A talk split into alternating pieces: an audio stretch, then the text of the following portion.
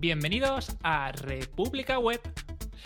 Hoy estamos con otro episodio especial, en este caso con David Vaquero, que nos va a hablar sobre criptomonedas. Estamos en ¿Merece la pena minar en 2022? Y bueno, pues tenemos a David Vaquero que viene con un guion cargadito, cargadito. También tengo que decir que hoy no están nuestros compañeros como Javier Archeni, nuestro capitán, nuestro guía, nuestro mesías en las ondas, ni tampoco tenemos a Anthony con toda su sabiduría, ni tenemos a Néstor Angulo con toda su seguridad y bueno, sus agujeros de seguridad. Entonces, vamos a estar, David y yo, codo a codo, mm, desgranando, averiguando qué es esto de las minerías, qué, ha conseguido con su nuevo, nuevo aparato o nuevo juguetito. Luego nos va a desvelar y a dar más detalles al respecto. Y vamos a empezar ya. ¿Qué tal estás, David? Hola, Andros, ¿qué tal? ¿Cómo estás? Pues todavía jodido del estómago, te tengo que decir. Chico, pero, pero esto no tienes que arreglar ya, ¿eh? Sí, bueno, el problema es que como los medicamentos, bueno, los antibióticos, ¿no? Hmm. Eh, ya sabes, ¿no? Que se hacen las bacterias resistentes y tal, pues es lo que debe de estar pasándome. Así que nada, voy por el segundo tratamiento y bueno, pues a la espera a ver, tengo que esperar un tiempo a ver si me dan los resultados, ¿no? Y a mí esto me deja loco que te esté durando tantísimo. Mira que, que tenemos medicamentos, hay tecnología. Ya, tío, pero la medicina tiene sus límites también. No, ya veo, ya. En ese caso, más o menos así. Así que bueno, un poco jodido, pero bueno, pero con ganas de, grabar. Así que nada. Pues nada, vamos a ver si podemos, no sé, aliviar un poco la pena hablando de criptomonedas. Bueno, pues de... cuéntanos primero tu juguete que te ha llegado a casa. ¿Cómo que, que me ha llegado a casa? Yo el otro día vi un vídeo tuyo de la torre funcionando a máxima potencia. Bueno, pero ese es el servidor que lleva dos años montado, Andros, no es un regalo. Ya, pero, ahora es cuando está funcionando de verdad o antes que estaba haciendo. No, eh, lo que he hecho en el servidor ha sido montar un nodo de Bitcoin. Entonces, bueno, pues está bastante guapo. Eh, porque, claro, se ha tenido que descargar la, la blockchain entera de Bitcoin. Que no sé si. Claro, claro. Entonces, son ahora mismo unos 450 gigas o algo así, lo, lo que ocupa la blockchain de mainnet, ¿no? Es decir, de la red principal, donde se mueve todo, toda la pastuki del tema de, pues, de Bitcoin, porque quiero empezar a experimentar temas de, pues eso, de, de, que me pueda montar yo mi propio explorador de cadena, que pueda hacer transacciones y asociar mi, mi wallet directamente a, a, mi nodo, eh, poder empezar a probar temas como los envíos a través de la Lightning Network, ¿no? Pues para que todo eso poder probarlo, pues evidentemente necesitaba descargar mi, mi, propio nodo de Bitcoin, ¿no? Que ese será otro de los episodios, cuando lo tenga ya claro y vea cómo está. Yo lo que sí puedo adelantar es que se monta con Docker para levantar todos los servicios, para que sea muy sencillito y que hay distribuciones de nodos de Bitcoin. ¿Vale? Y de momento estoy probando un par de ellas. Una se llama Umbrel, de Umbrella, y la otra se llama Samurai Dojo. ¿Vale? Son las dos que estoy probando. Y, claro, el, vídeo que te envié es cuando el, servidor que tengo, que se llama Mordor, eh, eh, pues estaba compilando las imágenes de Docker para luego poder lanzarlas. Entonces estaba sonando como si no hubiera un mañana. O sea, me sentí en un data center por 10 minutos. Y ya te digo yo que no me apetece mucho vivir en un data center, ¿sabes? Pues normalmente es un servidor que está tranquilito, que no está haciendo nada, sin más. Así que nada, pues en esas cosas. Pero, no es, pero no es un regalo, o sea, lleva hasta ahí y lleva dos años. regalo. O sea, te lo has montado poco a poco, ¿no? No, no, no, no. Es el mismo servidor que tenía hace dos años. Que lo tenía para que funcionara, pues eso, como NAS, ¿no? Y es donde tengo desplegados algunos servicios. Eh, entonces he estado haciendo pruebecillas de Docker, de cómo servir cosas y tal. Entonces, eh, quiero, quiero, o sea, quiero contaros la, la experiencia de lo que tengo montado porque yo creo que puede ser muy, muy interesante, porque lo he hecho con Nginx Proxy Manager, que es una herramienta muy guapa para luego poder redirigir que hace proxy reverso. He, montado Bitwarden para, para, guardar lo que son las contraseñas. Ya, o sea, soy mi propio poseedor de, gestor de, contraseñas. Madre mía, tienes el poder. Eh, porque me, he migrado de, de, One Password a, mi, a mi propio servidor de, de, Bitwarden y está ahí todo. O sea, ahí tenemos un, montón de cositas. O sea que. Y, nada, pues la, la, idea de todo esto era, pues bueno, empezar a hacer cosas sobre la práctica, sobre la blockchain. Desde hacer todo ese tipo de temas. Y has dicho, tengo medio terabyte ahí cogiendo polvo, ¿no? Voy a bajarme la cadena. Básicamente sí. Bueno, bien, bien, pues ya nos contarás. Yo la verdad es que tengo mucha curiosidad para ver cómo termina todo esto. Sí, pues no eres el único. O sea, yo también tengo también mucha curiosidad de ver qué tipo de cosas se pueden hacer o no se pueden hacer. Pero bueno, si, si quieres podemos ir, ir, empezando con lo que teníamos claro. pensado. A ver, cuéntanos, ¿qué es el tema de, por abrir un punto del, del guion, las validaciones de las blockchain? Claro, tú por ejemplo cuando montas una blockchain, ¿no? Entonces tienes el problema de que evidentemente tienes que validar las transacciones eh, y los bloques, ¿no? Que, se, que conforman toda la cadena, ¿no? Entonces, por ejemplo, ahora lo que, lo que me ha pasado es precisamente eso. Eh, es decir, que yo me he tenido que, que montar un, un, nodo de Bitcoin, ¿no? Entonces, los nodos de Bitcoin son los que se encargan de validar que los bloques que se establecen son, son válidos, ¿no? Entonces, dentro de cada bloque es donde van las, las transacciones, ¿no? Es decir, el dinero que cambia de mano de un sitio para otro y tal, ¿no? Todo eso es lo que se guarda dentro de ese bloque. Entonces, claro, cuando tú te descargas por primera vez un nodo de Bitcoin, lo que tiene literalmente es leer todos los bloques de la cadena desde el bloque cero, desde el bloque inicial, hasta el último bloque que está ahora. Entonces, eh, eso lo puede hacer lo que se llaman los nodos eh, de Bitcoin en este caso, pero bueno, en Ethereum pasa lo mismo. También hay un, hay un tipo de servidores, hay un tipo de software que permite que de manera distribuida se puedan validar los bloques de la cadena, ¿no? Entonces, ¿para qué sirven este tipo de nodos? Pues para lo que sirven es para evitar, ¿no? Que haya algún ataque a la, a la red, ¿no? Y que de manera maliciosa alguien quiera hacer creer al resto, pues que hay un bloque que no debería estar ahí, ¿no? Por decirlo de alguna manera pues dentro de los mecanismos de consenso que estuvimos hablando en el, en el primer episodio, eh, todos los nodos que están dentro de, esa, eh, dentro de esa blockchain de manera distribuida son los que, se encargan de hacer ese tipo de cosas. Entonces, justo esta mañana, por ejemplo, cuando lo estaba montando el, el, nodo de Bitcoin, pues yo estoy enganchado con otros 10 nodos de Bitcoin. Entonces yo voy informando de lo que a mí me informan y yo informo a, a los que yo conozco de ese tipo de cosas, ¿no?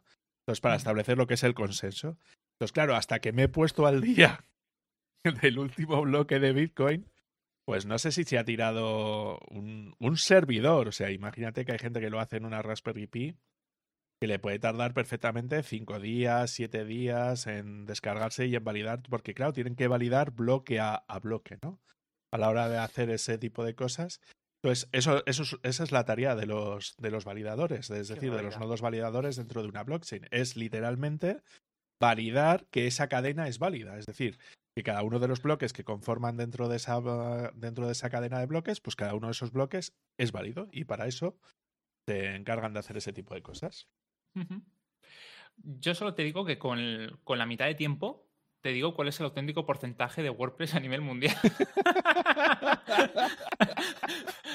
pero, bueno, está bien, está bien. El tema del consenso, tecnologías que hay por detrás, que la verdad es que me sorprende muchísimo todo lo que se ha tenido que desarrollar, ¿no? Para distribuir las tareas, ¿no? Y encima validar que están bien entre ellas de una manera descentralizada. Claro, porque eh, tienes el problema de que en, cualquier momento eh, alguien puede intentar realizar un, un, ataque, ¿no? Contra la red, ¿no? Entonces, el hecho de que haya alguien que se encargue de validar que el trabajo que ha hecho otro es válido o no es válido, ¿no? Pues es lo que le da la seguridad a la, a la cadena de bloques, ¿no? Es decir, es lo que hace que sea un sistema seguro, ¿no? aparte de otro tipo de pruebas, que es lo que vamos a ver después, ¿no? que se establecen para que tú puedas participar en ese tipo de generación de bloques, ¿no? que es de lo que va principalmente la minería. Es decir, la minería normalmente en un sistema de prueba de trabajo, como el que tiene actualmente Ethereum o el que tiene Bitcoin o el que tiene Raptorium, que es otro sistema, ¿no? Eh, de lo que se encarga es precisamente de eso, ¿no? De intentar generar un bloque nuevo que va a colocar dentro de la cadena. Entonces, para generar ese bloque, en el caso de, en el caso de Bitcoin, en el caso de, Ethereum 1.0, ¿no? Y en el caso de Raptorium, lo que se hace a fin y al cabo es poner una prueba, ¿vale? Que es una prueba criptográfica para que se, alguien sea capaz de resolverla. ¿no? Entonces, lo que se hace fundamentalmente es, en el caso de Bitcoin, por ejemplo, es intentar calcular lo que sería un hash, ¿no? Eh, con un determinado número de ceros, ¿vale? Es decir, con un nivel de dificultad que cuantos más ceros pongas en el resultado esperado, ¿no? Por decirlo de alguna manera, más difícil es el proceso de cálculo que se establece a la hora de hacer ese tipo de cosas, ¿no? Entonces, claro, dependiendo de la cadena de bloques, el algoritmo que calcula ese hash, ¿no? Es distinto. Entonces, por ejemplo, en el caso de en el caso de Bitcoin, es el, el algoritmo es el SHA-256, ¿no? que es un algoritmo de criptografía clásico. En el caso, por ejemplo, de Ethereum, es el, es el algoritmo propio de Ethereum, es el Ethash, ¿no? Es como se, se, denomina, ¿no? Y en el caso de, pues de Raptorium, que es uno que, que veremos más adelante, se llama Ghost Rider. Es un tipo de algoritmo también de criptografía que ellos lo montan para hacer ese tipo de cosas, ¿no? Entonces, la crítica principalmente que se hace a la, gente, bueno, a las cadenas de bloques que se dedican a tema de prueba de trabajo, es el gasto energético, ¿no? que conlleva a realizar esa, esa prueba de trabajo. Pero claro, es que ese gasto energético no es gasto energético baldío, ¿no? Por decirlo de alguna manera, sino que es un gasto energético que está hecho y está puesto para asegurar que la cadena funcione como se supone que tiene que funcionar, ¿no? Entonces, nadie se metería con el Santander porque se gasta mucho dinero en seguridad, ¿no? O gasta mucha energía en seguridad para evitar que alguien le hackee, ¿no? Es decir, nadie pensaría que eso es ilógico, ¿no? Porque el. Santander tiene una serie de clientes y tiene que proteger una serie de fondos, ¿no? De, posibles atacantes que pueda llegar a tener. La diferencia es que en este caso no es Bitcoin quien contrata eso, sino que es un conjunto de personas, organizaciones, ¿no? son los que a través de este algoritmo ¿no? de, de, prueba de trabajo permiten validar, pues eso, que son personas o son organizaciones que están eh, apoyando a que, a que ese trabajo ¿no? que tú le pides, que es esa prueba criptográfica, realmente eh, sea válida, ¿no? Por decirlo de alguna manera, para que luego un nodo validador, como el que te decía antes, ¿no? Valide que ese bloque es válido de una manera sencilla, ¿no?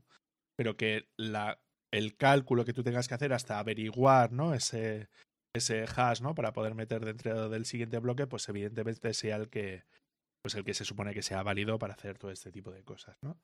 ¿Cuál es el problema de todo esto? Pues eso que, por ejemplo, que es por lo que está Ethereum migrando a un sistema de prueba de participación o proof, of stake, ¿no? Que es como se denomina, donde lo que van a hacer es, pues que eso, de la energía que, por ejemplo, estaban gastando ahora, pues reducirla en un 90, un 99% la energía necesaria para poder minar un, determinado bloque, ¿no? Pero claro, aquí ya estaríamos em, exponiendo que, vale, tú a nivel de, de prueba de participación, vale, estás gastando menos energía, pero también el sistema sería, es más inseguro, ¿no? Que hacerlo de otra manera, ¿no? Entonces es como una especie de balance, ¿no? Es decir, ¿qué, qué primas más? ¿La seguridad de tu, de tu blockchain o primas más el gasto energético que tú realizas, ¿no? Entonces, en este caso, la gente de Ethereum ha tomado una decisión, pues eso, pues que efectivamente prefieren pasar a un sistema de proof of, de proof of stake, ¿no? De prueba de participación, donde lo que se cambia es que en vez de colocar una prueba de trabajo, pues como es en el caso de Bitcoin o como ahora, ¿no? Que hay GPUs que se dedican a eso, ahora veremos cuáles, ¿no? Eh, pues lo que se hace es que tú tienes que poner X Ethereum eh, bloquearlos, por decirlo de alguna manera, y eso es lo que te garantiza, no sé si eran unos 21 Ethereum o algo así parecido. Luego hacemos los cálculos para que veamos cuál es el dinero que tienes que tener para poder hacer algo así. Y en ese caso, pues eso, tú lo que consigues es a la hora de fijar ese dinero, claro, es el incentivo. Si tú fijas un dinero ahí, no lo vas a poder recuperar en X tiempo. A ti no te interesa mentir a la cadena, ¿no? Para, porque mm. sería perder ese dinero, ¿no? ¿Sabes, no? Entonces eh, sería como el incentivo que tú pones a la hora de hacer ese tipo de cosas, ¿no? Sí. Sí, claro, es decir, tú lo que pones son los incentivos para que alguien no quiera eh, hacer eso, ¿no? A la hora de hacer ese tipo de cosas. Entonces, el incentivo que están pensando en Ethereum, en los sistemas de prueba de participación, que claro, tú te estás jugando dinero. Es decir, si tú en algún momento haces algo que no es lo que debería de ser y a ti te piden X dinero para poder participar de, ese, de esa validación, ¿no? Pues claro, lo que te están diciendo es que podrías perder ese dinero que tú estás poniendo ahí en staking, ¿no? Que es como se denomina. Entonces, claro, eso también es un sistema seguro, pero claro, es un distinto de sistema de seguridad, ¿no? Sí, que es la crítica que hacen los bitcoiners, ¿no? La, gente que apoya Bitcoin y no apoya a Ethereum para criticar, ¿no? Este nuevo sistema de, de, minería, ¿no? Que se va a colocar en el caso de Ethereum, por ejemplo, ¿no?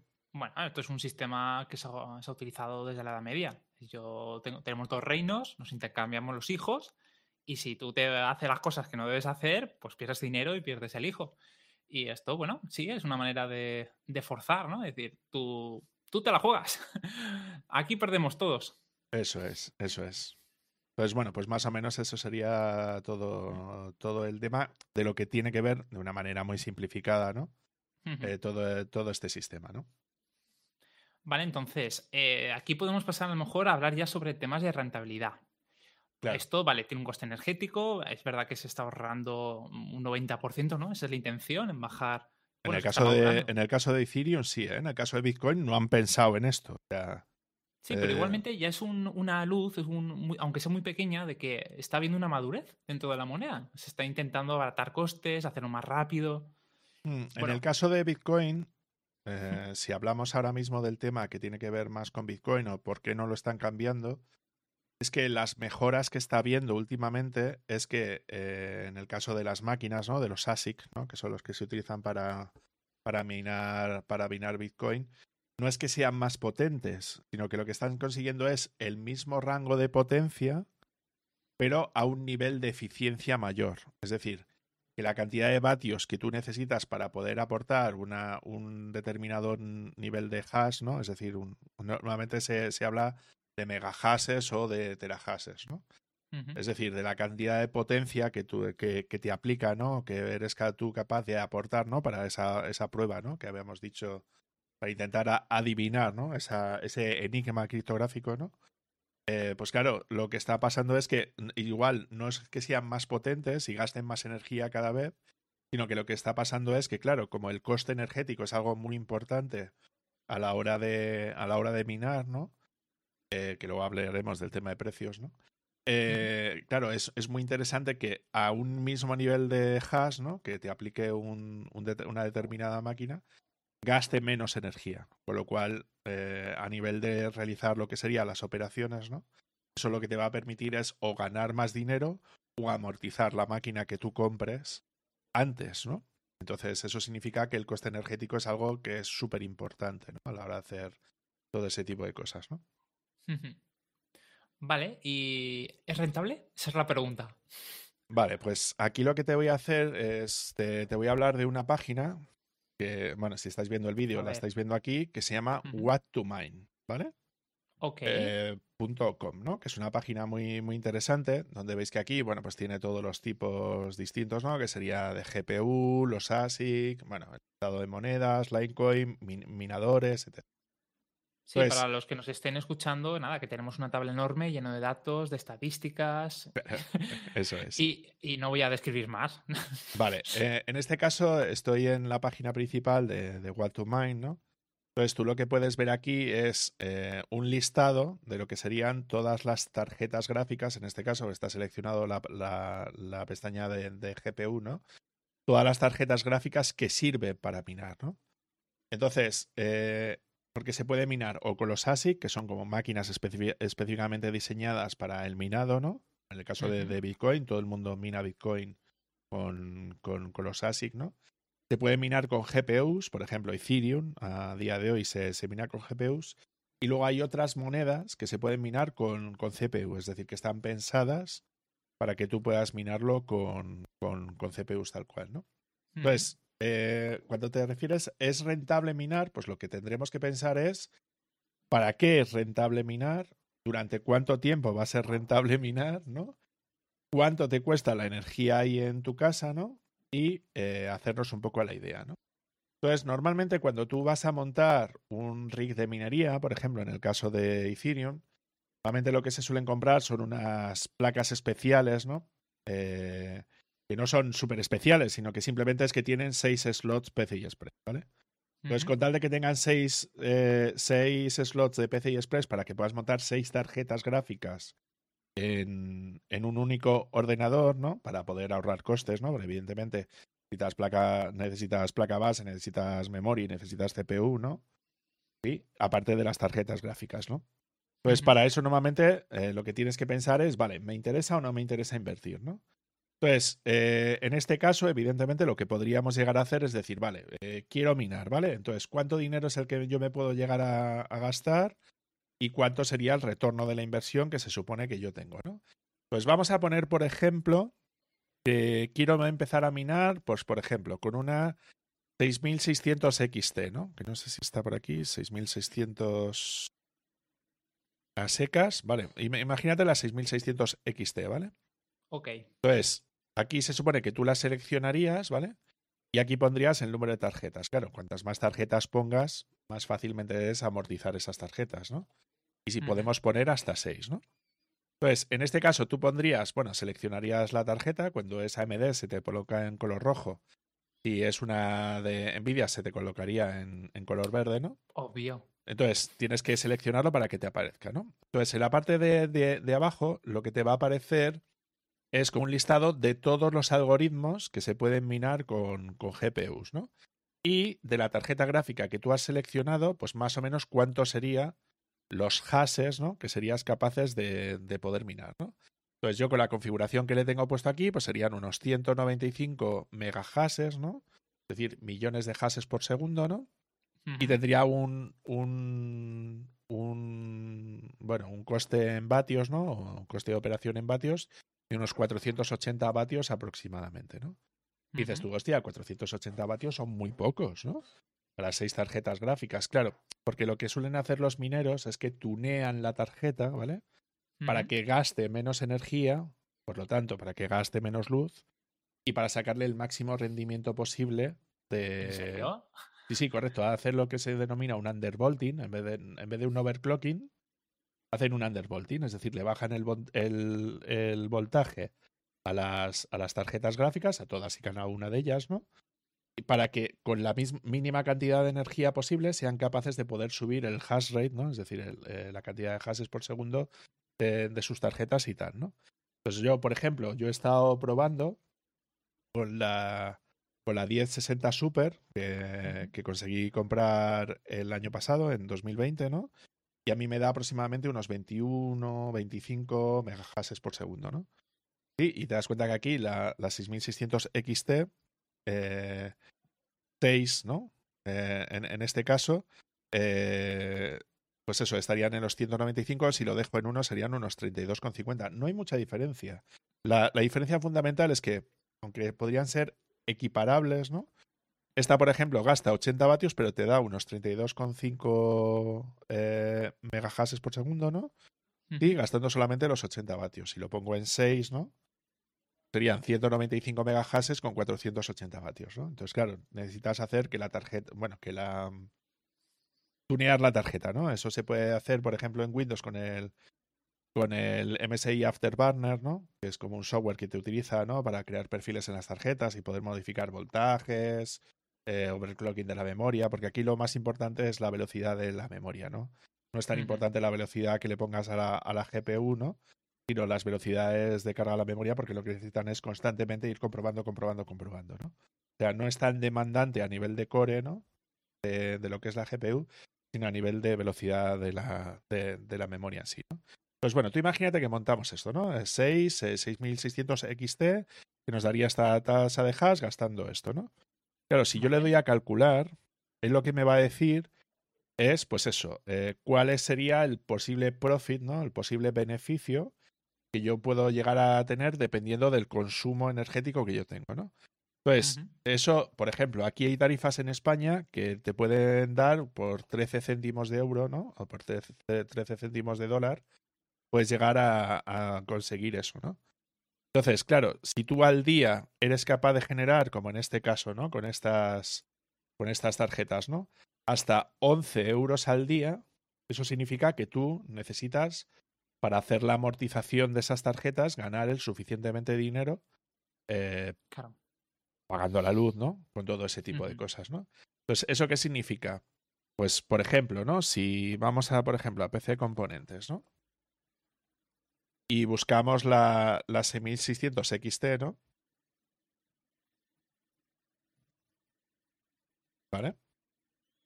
Entonces, la 6600 XT eh, está ahora mismo, pues eso, la más barata, voy a ordenar por precio, ¿no? La más barata está ahora mismo en unos 727 euros, ¿no? Pues eso, ¿eso qué significa, no? Pues que yo tendría que comprar 6, pues serían 727. Eh, voy a sacar la calculadora, ¿vale? Para hacer los, los cálculos aquí delante tuya. Vamos a pues poner unos, unos 730 euros cada tarjeta, ¿no? por 6 tarjetas. Vale. Claro. Serían unos 4.380 euros todas las tarjetas. Si yo soy capaz de ganar unos 11 dólares, ¿no? Más o menos. Eh, al día, eso significa que yo en menos de un año habría amortizado el coste total de las tarjetas y luego tendría las tarjetas. ¿No? Entonces, este es el cálculo que tú te tienes que hacer pensar, ¿no? Es decir, eh, yo cuánto dinero se supone que tengo que invertir, ¿no? ¿Qué es lo que me queda al final? Porque una tarjeta que ha estado mirando un año, luego la puedes vender perfectamente. Además, tal como está el mercado, casi te la van a comprar, incluso por más del precio del que la compraste. ¿No? Aunque sea, aunque la, te la compraran por el mismo precio del que la compraste o menos del precio del que compraste, ya sería una ganancia igualmente que, que, tú tendrías, ¿no? A la hora de hacer ese tipo de cosas, ¿no? Sí, ahora mismo la gente se mata por conseguir una. Claro, ¿qué es lo que pasa? En el, por ejemplo, en el caso de Ethereum, ¿no? Eh, lo que te tienes que plantear, por ejemplo, es si te sigue interesando eh, por esto, ¿no? Porque se supone que en junio, se supone que terminarías de minar Ethereum, o es lo que han dicho, ¿no? Eh, ya se supone que empezaría ya la transición al Ethereum 2.0, ¿no? Entonces esto ya no se debería de llegar a utilizar. Pero ¿qué es lo que sucede? Bueno, pues lo que sucede al fin y al cabo es que, vale, igual Ethereum no sirve, pero podría seguir minando Ravencoin. que es una. es una. es una moneda que se sigue minando con GPUs, que igual te da menos dinero, ¿vale? En este caso, por ejemplo, esas tarjetas te darían aproximadamente unos 5,85 eh, dólares al día, ¿no? Pero podría seguir minando y podría seguir amortizando y podría seguir ganando dinero, ¿no? Entonces, para hablamos siempre con, con, idea de años. No, no es buscar un dinero instantáneo, una, no, no, no, para nada. Hacer una inversión, preparar todo este sistema en un, bueno, si va todo bien, ¿no? No, no va, no sé. Puede explotar una tarjeta gráfica por cualquier historia, pero idealmente eso debería aguantar dos, tres años, cinco, lo que sea, y todo eso iría a la caja. Claro, o tú imagínate que tú tienes ya un ordenador con una gráfica, ¿sabes? Lo que te puedes llegar a plantear, pues como lo que he hecho yo, por ejemplo. Es decir, yo no he comprado una tarjeta gráfica específicamente para minar, ¿no? sino que yo en los ratos donde el ordenador está parado y no estoy trabajando con él, pues lo dejo minando. ¿Sabes a lo que me refiero? Pues ahí es donde te tienes que plantear ese, ese tipo de cosas, ¿no? Entonces, bueno, aparte de esta, que es la más conocida, que está bien para hacerte una idea, pues eso, de cuáles serían las gráficas que podrías comprar, ¿no? Hay un detalle que me parece que, que es muy importante, ¿no? Y es que con las tarjetas de AMD no hay ningún tipo de problema con el minado. Es decir, no han sacado nada para dificultar a que la gente mine, mine con AMD. Sin embargo, en el caso de Nvidia, esto sí sucede. Es decir, si las tarjetas nuevas que han estado sacando, ¿vale? De la nueva generación, de, la, de las RX de la serie 3000, ¿no? Y han sacado eh, unas nuevas versiones que se llaman LHR, ¿vale? Sí, de Low Hash Rate, ¿no? que se supone que lo que hacen es dificultar la capacidad que tienes a la hora de hacer ese tipo de cosas. Porque, por ejemplo, para que me entiendas, ¿vale? Imagínate que yo cojo una 3080, ¿no? Vale, una 3080 sin el low hash rate, aquí me está dando un, unos 91,50 eh, megahashes por segundo. Sin embargo, una 3080 low hash rate, como mucho, se le va a poder sacar 70 megahashes. Que sigue estando muy bien. Que sigue estando muy bien, pues por eso, pero se supone que mm. lo habían capado para que minaran el 50%. Ahora se está consiguiendo sacar el 70, el 73 y tal, ¿no? Entonces, claro, esto es uno de los detalles que es más importante, ¿no? Es decir, que sepas que aunque te estés comprando una 3080, hay 3080 que tienen el low hash rate y otras que no. ¿Vale? Entonces, lo más habitual es que las nuevas que tú vayas a conseguir en algún momento sí tengan el low hash rate, ¿no? Entonces, claro, esto es lo que explica la falta, bueno, es una de las explicaciones, ¿no? Lo que explica la falta de gráficas, porque si tú en un año eres capaz de amortizar seis gráficas, ¿eso qué significa? significa que durante el resto del tiempo que tú estás ganando dinero, sin hacer ninguna inversión extra, podrías amortizar esas gráficas en un año. Es decir, ¿cuál es el negocio que te dice, ¿no? Que en un año, vas, a, vas, a, vas a recuperar la inversión que has hecho. Ninguno. O sea, no hay ninguna, ninguna participación ni, ningún crédito que te diga, oye, tranquilo, que en un año todo esto lo recuperas y esto ganancia. Claro, ese, es el detalle que es importante, ¿no? A la hora de hacer mm. temas de ese estilo, ¿no? Entonces, claro, eh, a nivel de minado, la respuesta a día de hoy es, ¿merece la pena minar en, en 2022? Sí, sí, claro que sí. Ya sigue siendo rentable, incluso aunque las criptomonedas han bajado mucho de precio y ahora estamos en una, en una curva descendente, ¿no? En el, en el caso de Ethereum está más o menos paradita, ¿no? Pero claro, esto, esto, a ver, lo que tienes que pensar si quieres meterte en un negocio de temas de, pues, de minería es que literalmente es un negocio. Es decir, que tú en tu casa podrías poner, como hago yo, una tarjeta gráfica durante, por las noches, por ejemplo, que la luz es más barata, por ejemplo, ¿no? Y dejar ahí minando por las noches y tal para sacarte un extra, puede ser perfectamente, ¿no? ¿no? hay ningún tipo de problema. O sea, yo, por ejemplo, ahora mismo, para que me entiendas, ¿vale? Yo tengo una 1660 Super, ¿no? Que se supone que tendría que dar más o menos unos, unos 30 megahashes por segundo, ¿vale? Con unos 90 vatios de, de consumo, ¿no? Entonces, yo con esto, ¿para mí sería rentable? Sigue siendo rentable. Bueno, espérate. Tengo que quitar las anteriores, creo yo. Vale.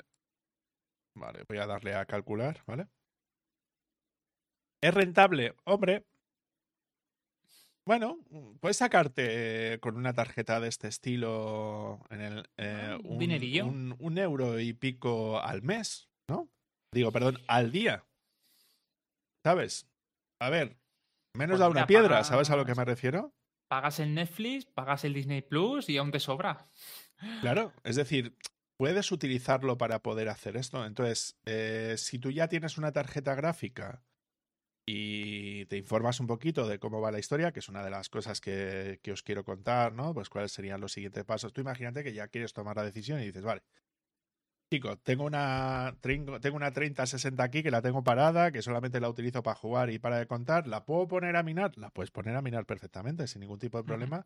Y aparte, aunque suban los precios, es decir, aunque tú aquí pongas, por ejemplo, 30 céntimos de euro de lo que es el coste, siguen saliendo las cuentas perfectamente. Es decir, que aún pagando la luz a, pelo puta, ya, ya, me vais a permitir la, la expresión, evidentemente podemos seguir minando y podemos seguir, a ver, tendremos menos beneficio, ¿no? Que si lo hiciésemos en un sitio con la luz a un coste más inferior, ¿no?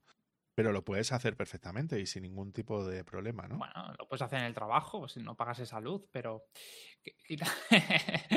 pero quitando eso, tiene que haber un límite de hardware, ¿no? En, el cual ya no ¿A qué te refieres al límite de hardware? Pues, por ejemplo, cojo mi Raspberry Pi, la 1, que tengo ahí cogiendo polvo, y digo, ala, me pongo a minar. Sí, pero a la Raspberry Pi le puedes meter una tarjeta gráfica 3060. Mm, sin meterle nada, ¿vale? Eh, simplemente un disco duro y dices, voy a utilizar la CPU, que es una mierda, es nada, para empezar a minar. Eso te dará céntimos, ¿no? Claro, en el caso de las CPUs, por ejemplo, ¿no? Es decir, si fuéramos a, por ejemplo, ¿no? Tengo aquí una que es de Raptorium, ¿no? Que es una moneda que se, se mina con GPU, ¿no? perdón, con CPU. Con CPU. Entonces, depende mucho de la tasa de hash que sea capaz de manejar tu, tu CPU, ¿no? Yo, por ejemplo, yo en mi caso, eh, eh, tengo, tengo un procesador bastante potente. Se llama Mordor por algo. no, no, no. Mordor es el servidor. Es Moria el que es el. Claro, pues Moria está ahí todo lo chungo, tío. Entonces, eh, yo, por ejemplo, tengo un AMD Threadripper de tercera generación, de Zen 3, con 16 cores y 32 hilos, ¿vale? Entonces, joder, a ver, va una pasta y tal, ¿no? Pues claro, yo en mi caso eh, sí es capaz de poder manejar unos 3.300 eh, kilohashes, ¿no? Bueno, unos 3.300 hashes, ¿no? Para ser más exactos. Claro, dependiendo del consumo de potencia que, que, tenga tu CPU, te puede rentar o no rentar, ¿vale? Y luego de lo que sería el coste de electricidad. Yo, yo, por ejemplo, si yo asumo el coste de, electricidad a 30 céntimos, ¿no? eh, de euro, por poner un ejemplo, no salen las cuentas, ¿vale? Es decir, yo se supone que tendría que hacer para bajar el coste de electricidad y poder bajarlo, pues yo qué sé, a 10 céntimos, por ejemplo, ¿no? Entonces, a 10 céntimos todavía no sale del todo rentable. Tendría que bajarlo más o bajar el consumo de potencia. Es decir, si yo consigo mantener esa misma tasa de hash, pero bajando el consumo de potencia, pues yo qué sé, por ejemplo, 100, 100 vatios, ¿no? A partir de aquí ya empiezan a salir las cuentas, ¿no? Entonces, ¿eso qué significa? Que yo podría ganar muy, muy poquitos céntimos, ¿no? Es decir, en el caso de Raptorium es una de las monedas, eh, en este caso ha, bajado bastante, ¿vale? Pero yo podría conseguir, pues eso en un día, a lo mejor, pues 20 céntimos, 30 céntimos, 40 céntimos, ¿no? ¿Sí? Y eso al mes, pues va sumando céntimos y eso, pues eso podrían ser, pues esos 6 euros o 10 euros y tal, ¿no? ¿Esto puede ser rentable? Hombre, esta rentabilidad es muy mínima. ¿Sabes a lo que me refiero? Lo suyo sería tener algo un poco más ajustado o un poco más hecho, ¿no? Claro, si esto lo comparamos con la minería de Ethereum, claro, aquí salen mucho más las cuentas, ¿no? Es decir, es mucho mejor, ¿no? Es mucho más, más rentable uno que otro, ¿no? En el caso, por ejemplo, del What to Mine, ¿no? Aquí sería ganar, pues eso, más de un dólar al día, ¿no? Por ejemplo, a la hora de, de establecer todo ese tipo de cosas. ¿Sabes? En este, es, en este otro caso, ¿no? En el caso de, de Raptorium, estábamos diciendo que aun montándonoslo muy bien, sería a lo mejor ganar 6 euros o 10 euros como mucho al mes, ¿no? En el caso de que subiera un, un poco más la moneda, ¿no? Entonces, claro, ahí tienes que valorarlo. Es decir, vale, yo, ¿cuánto me ha costado la CPU que yo estoy utilizando? ¿400 euros? Pues volvemos a la, a la cuenta de antes, ¿no? Si a mí el RI de minería me ha costado, pues yo qué sé, vamos a decir 600 euros, ¿no? Sí, y yo gano unos 10 euros al, al, al mes, ¿no? Claro, tendrían que pasar 60 meses. Claro, en este caso no sería muy rentable, ¿no? O al menos al precio actual al que tenemos, no, no sería muy rentable hacer, porque el, el ROI o el retorno de la inversión, ¿no? Sería demasiado largo. Pero en el anterior que hemos visto, por ejemplo, del minado con GPUs, hemos visto que en un año seríamos perfectamente capaces de, de, poder, a los precios actuales de las tarjetas de vídeo, ¿no? Sí, sí, sí. sí comprada puedes, en un PC Componentes o en cualquier otra tienda. El, el, lujo de hacer otra inversión, ¿no? Actualizar una de las tarjetas. Claro, o... que eso es lo que suele hacer la gente. Es decir, eh, lo que suele hacer la gente es que, pues, mina con lo que tiene en casa normalmente, ¿no? Entonces, si tú tienes en casa una tarjeta de este estilo, pues puedes ir ahorrando y tal, y luego a lo mejor puedes subir y decir, venga, pues le meto una segunda tarjeta. ¿no? Entonces, pues mm, buscas una tarjeta de ese estilo y que te permita hacer ese tipo de cosas. Entonces volvemos a la misma cuenta. Si yo una tarjeta, por ejemplo, serían 13, 730, ¿no? Y yo, por ejemplo, en el What to Mine, yo le digo que quiero. Vamos a ponerle una tarjeta más decente, ¿no? Por ejemplo, la 6600 XT y le voy a decir que tenemos solamente una, ¿no? Pues claro, yo con una tarjeta, yo podría conseguir otra vez lo mismo, ¿no? Uno con cincuenta y pico euros, ¿no? Por ejemplo.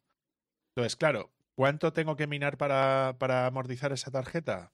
Hombre, pues tengo que minar tiempo, ¿no? Esto lo tendría que, que dividir entre 1,5 y entre 30, ¿no? Hmm. ¿Sí? Entonces, a lo mejor en 16 meses lo, lo tengo amortizado, ¿sabes, no? ¿Sabes? Bueno. Una inversión de 16 meses, bueno, pues me tiro esos 16 meses y sigo con el, sigo con la tarjeta, que este, es, este caso es importante, en el caso de España, por ejemplo, estamos con dos años de garantía. Es decir, si se te estropea la tarjeta, la puedes devolver al fabricante y ya está. Y recordemos un punto que es muy importante, que a partir del 1 de enero de 2022, al menos aquí en España, los fabricantes van a tener, bueno, los fabricantes o las tiendas que te vendan, ¿no? Tienen que ofrecer tres años de garantía en los componentes. O sea, que si tú, por ejemplo, eres capaz de rentabilizar la tarjeta antes de que finalice el periodo de, de garantía, estás más o menos cubierto a la hora de hacer temas más o menos de, de ese estilo, ¿no? Entonces creo que la, si la pregunta es, ¿es rentable minar en, en 2022 en el caso de las GPUs y con Ethereum, aun, aunque fuera con Ravencoin, ¿eh? que con Ravencoin, bueno, sería más tiempo, pero lo serías capaz de poder hacerlo? La respuesta es que sí, es rentable incluso en España. Es decir, que hay gente, yo por ejemplo, yo estoy minando Ethereum aquí tranquilamente y estoy sacando, pues ¿Cuánto estabas sacando ahora mismo? Como unos 2 dólares al día o algo así parecido, porque depende mucho de las comisiones y tal, porque esto, claro, es una estimación. Claro. Otra cosa es lo que realmente a, ti te suceda, ¿no? O sea, pues hablamos que en Salamanca está confirmado que se puede minar hoy en día. Muy bien.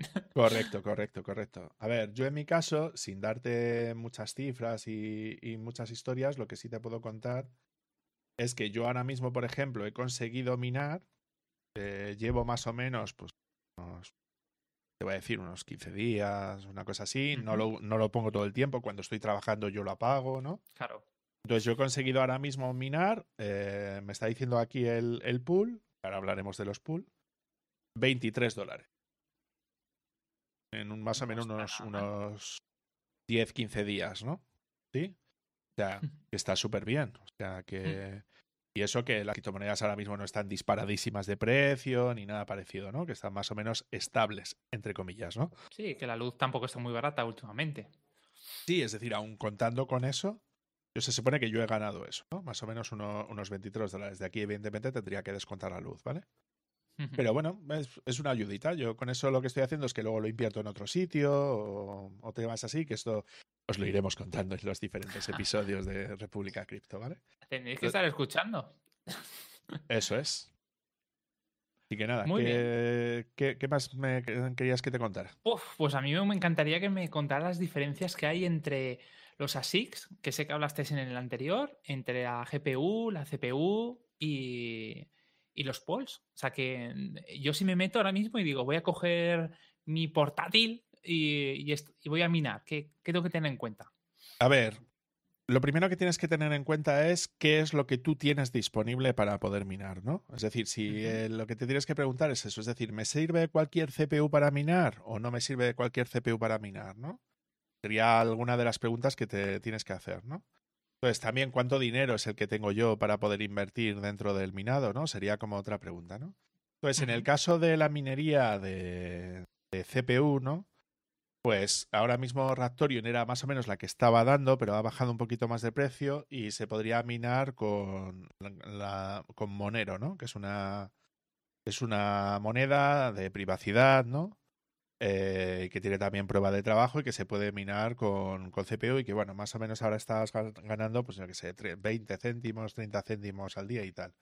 ¿Te merece la pena este tinglado por eso? Hombre, yo te diría que no, evidentemente no merece excesivamente la pena poder hacer eso, ¿no? Eh, te merecería la pena más, yo creo, ¿no? Es decir, entrar a lo que sería a la, parte correspondiente a lo que son las, las, las, GPUs, ¿no?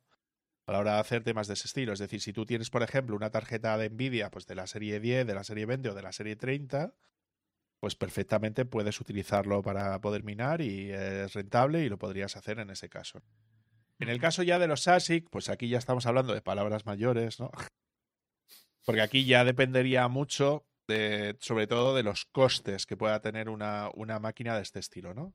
Pero claro, ya aquí ya estamos hablando de que, por ejemplo, en el caso de que quieras minar, eh, pues eso, por ejemplo, ¿no? sería un, un SHA-256, que es el algoritmo propio de, el propio de Bitcoin.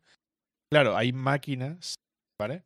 Que te permitirían ganar mucho más dinero al día, ¿no? Porque todo depende de la potencia que, que tú tengas puesto, ¿no? Entonces, en el caso de los mineros, por ejemplo, ¿no? Hay algunos mineros, pues eso, pues que pueden tener, pues eso, eh, 3 gigahashes, 18 terahashes, eh, ¿Sabes? Es que hay, hay auténticas barbaridades, ¿vale? Ya, ya, pero también es verdad que es una auténtica barbaridad el dinero que inviertes en esas máquinas. claro, correcto, porque, claro, porque dependes mucho de, pues eso, de, la cantidad que, que, tú pongas, ¿no? Entonces, en este caso, si nos vamos a los algoritmos de SHA-256, ¿no? Que serían los de. que serían los, los, Pues eso, para minar Bitcoin. La más rentable a día de hoy, que son unos 110 terahashes por segundo, con un consumo, ojo, ¿eh? 3.410 vatios. ¿Qué dices? Lo que consume una casa, tío. O sea, como, la, como lo que tiene actualmente una, una casa contratado de pico, que es perfectamente posible que tenga unos 3.500 o, o, o 4.000 vatios por hora. Esto es lo que consume una máquina de esta. Claro, eso significa también, ¿vale? Que tú vas a ganar unos 22 dólares al día de estimación. Claro, ¿cuál es el problema que, tiene esto, no? El problema que tiene esto es que, evidentemente, una máquina de este estilo puede ser tremendamente cara, ¿correcto? Mm. Tremendamente cara.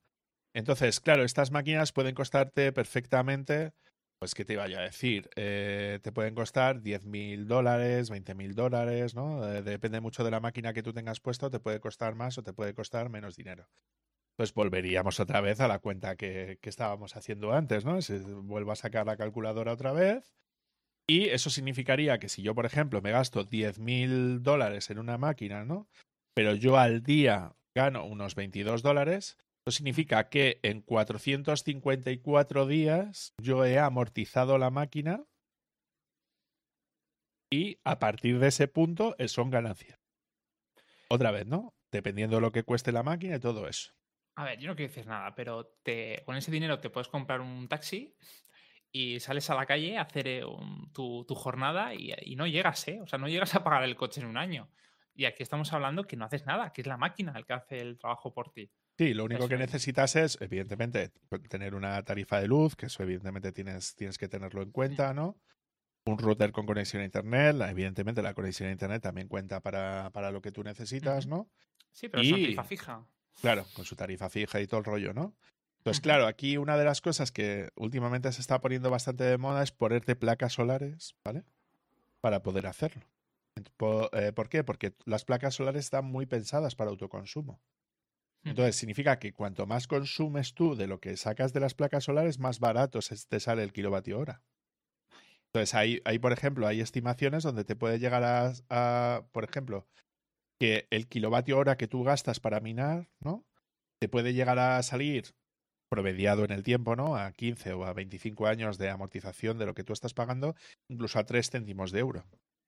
O sea, lo que te haces a efectos prácticos es asegurarte que durante X tiempo, que esas placas están en funcionamiento, siempre que tengas producción, ¿no? Eso significa que tú vas a ahorrar dinero en tu factura. Pues significa que tú a lo mejor, en vez de pasarte este tiempo, ¿no? A la hora de poder amortizarlo, a lo mejor en vez de amortizarlo en un año, lo amortizas en seis meses, por ejemplo. Pues es, que veo que se está como. Son iteraciones. O sea, son, vale, ya, ya hemos llegado aquí, vamos a ver cómo optimizamos el tema de la electricidad, vamos a ver. Es que es increíble cómo se ha ido de algo relativamente sencillo, ¿no? de coger una, una, GPU y empezar a minar, a, crearte una infraestructura, a crearte una fábrica. Claro, es, que eso son las granjas de minado. Es decir, sí, sí, sí, lo que tienes a efectos prácticos es que tienes una mining farm, una granja de minados, entonces hay gente que lo monta. Claro, tú esto no lo puedes montar en tu casa. Es decir, puedes tener una, un rig de minería en casa, tal, pues sí, lo montas en una habitación, cierras la puerta y a tomar por culo y ya está, ¿no? Es decir, la cantidad de calor. Además, aquí en Salamanca tenemos la suerte de que esto es muy típico, ¿no? Que decimos que tenemos nueve meses de invierno y tres de infierno, ¿vale? Eh, entonces, claro, yo ahora mismo el hecho de tener esto aquí casi nos beneficia, ¿sabes? En el sentido de que nos estamos ahorrando más calefacción del calor que suelta esto, ¿no? ¿Sabes? Pero claro, ya si empiezas a juntar muchas máquinas, va, podrías colocarlo en el garaje, ¿vale? Si tienes un garaje tuyo, ¿sabes? Pero claro, ya va a llegar a un punto donde ya tienes que dar el salto y te tienes que ir a una puta nave en una zona no residencial, porque claro, una máquina, o sea, ya has visto mi servidor, el ruido que hace cuando está en pleno funcionamiento, ¿no? ¿Sabes? Pues imagínate una máquina de este estilo que son una pasada. O sea, tú. Es tus vecinos no iban con, la escoba. ¡Deja de minar! Claro, que, no voy a dormir. Claro, claro, pero ahora, ahora tú imagínate, es que tú estás generando aproximadamente unos 38 julios. O sea, que es una barbaridad. Y luego el ruido, el ruido que hace es brutal. O sea, no, no, no te haces a la idea. Entonces, claro, eh, tienes que tener una zona que esté, evidentemente, en un área industrial, ¿no? Que para eso está, donde el ruido no es un problema, ¿no? Porque nadie vive alrededor tuyo. Y ahí es donde podrías montarte todo el instalache, claro. Es que me acuerdo de la anécdota esa que os conté, la de los rusos que los pillaron, ¿no? Que, que los vecinos se quejaron del ruido, ¿no? Y vieron que habían cogido un pozo de gas para, convertir, para convertirlo en electricidad, ¿no? Y empezar a minar. Entonces que estaba todo lleno de, de, torres y de, de, la cantidad de ruido que hacía. Hacían los vecinos lo oían y eso que estaba a cierta distancia y le denunciaron, ¿no? Los pillaron. O sea que, claro, es una cantidad de energía. Es brutal. Claro, aquí es, es lo que te digo, todo depende del capital que tú tengas. Entonces, lo que está haciendo mucha gente con dinero, ¿vale? Hmm. Precisamente eso, es decir, claro, montar una operación donde montas 100 máquinas de estas, ¿sabes? Ya es muchísimo dinero, es decir, estaríamos hablando mínimo unos 10.000 euros para cada una de las máquinas por 100, ¿no? Hmm. O sea, estaríamos hablando de que igual te estás gastando, pues eso, un millón de dólares o un millón de euros Sí, un- solo en las máquinas, ¿correcto? Porque claro, no es lo mismo montar una, que la enchufas casi en cualquier sitio, contratas, su- subes un poco la, la, la potencia contratada y ya está, ¿no? ¿Sabes? Ahora tú imagínate que tienes que tener un sistema redundante de energía para que no te dé problemas, ¿no? Porque, los- claro, esto consume como si fuera una casa entera, ¿no? Entonces, Claro, igual tienes que tienes 16 amperios por, por los cables, los cables tienen que ser súper gordos, ¿no? Tiene para que haber poder hacer- mantenimiento, tienen que haber aislamiento. O sea, sí, sí, una fábrica. Eso es, eso es. Entonces, claro, esto es un Cristo que, que es muy importante, claro. Qué barbaridad. ¿Y el tema de las pools? ¿Cómo Vale, funciona? el, el problema de esto es que, claro, ya cualquiera puede minar, ¿no? Para que me entiendas. Entonces, claro, la tasa de hash, ¿no? Es decir, la cantidad de operaciones por segundo que son capaces de, de hacer todas, todas estas máquinas son muy grandes, ¿no? Entonces, claro, esto significa que a lo mejor de el bloque de Bitcoin solamente hay una persona o una organización que encuentra ese bloque en 10 en 10 minutos, ¿no? Que es el tiempo, ¿no? Que se supone que, pues, que tiene Bitcoin, por ejemplo, ¿no? Entonces, eso significa que solamente hay una persona u organización que ha encontrado e- ese bloque que se lleva el dinero por generar ese bloque. Entonces, claro, tú no te puedes plantear tú solo hacer eso, e- evidentemente, ¿no?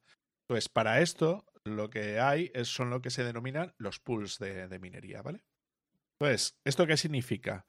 Que hay eh, personas o organizaciones que se juntan, ¿vale? En, en un pool de, de- minería y ese pool de minería lo que te va a permitir a efectos prácticos es juntarte con otras personas para hacer piña, por decirlo de alguna manera, ¿no? Y que eh, puedas eh, aportar tu capacidad de tu hash rate, ¿no? Tu capacidad de, de minado dentro de ese pool, para que así eh, te toque más veces, ¿no? Al menos que te toque parte de una moneda, ¿no? Por decirlo de alguna manera. Entonces, en el caso, por ejemplo, de Ethereum, eh, actualmente, eh, por ejemplo, uno de los que de los que se tienen datos, ¿no? Sería, por ejemplo, Ethermine, que es uno de los más conocidos, que actualmente tiene el 31,4% del, del hash rate total de Ethereum. Claro, entonces, y actualmente va pues por unos 262 terahashes, ¿vale? Por segundo.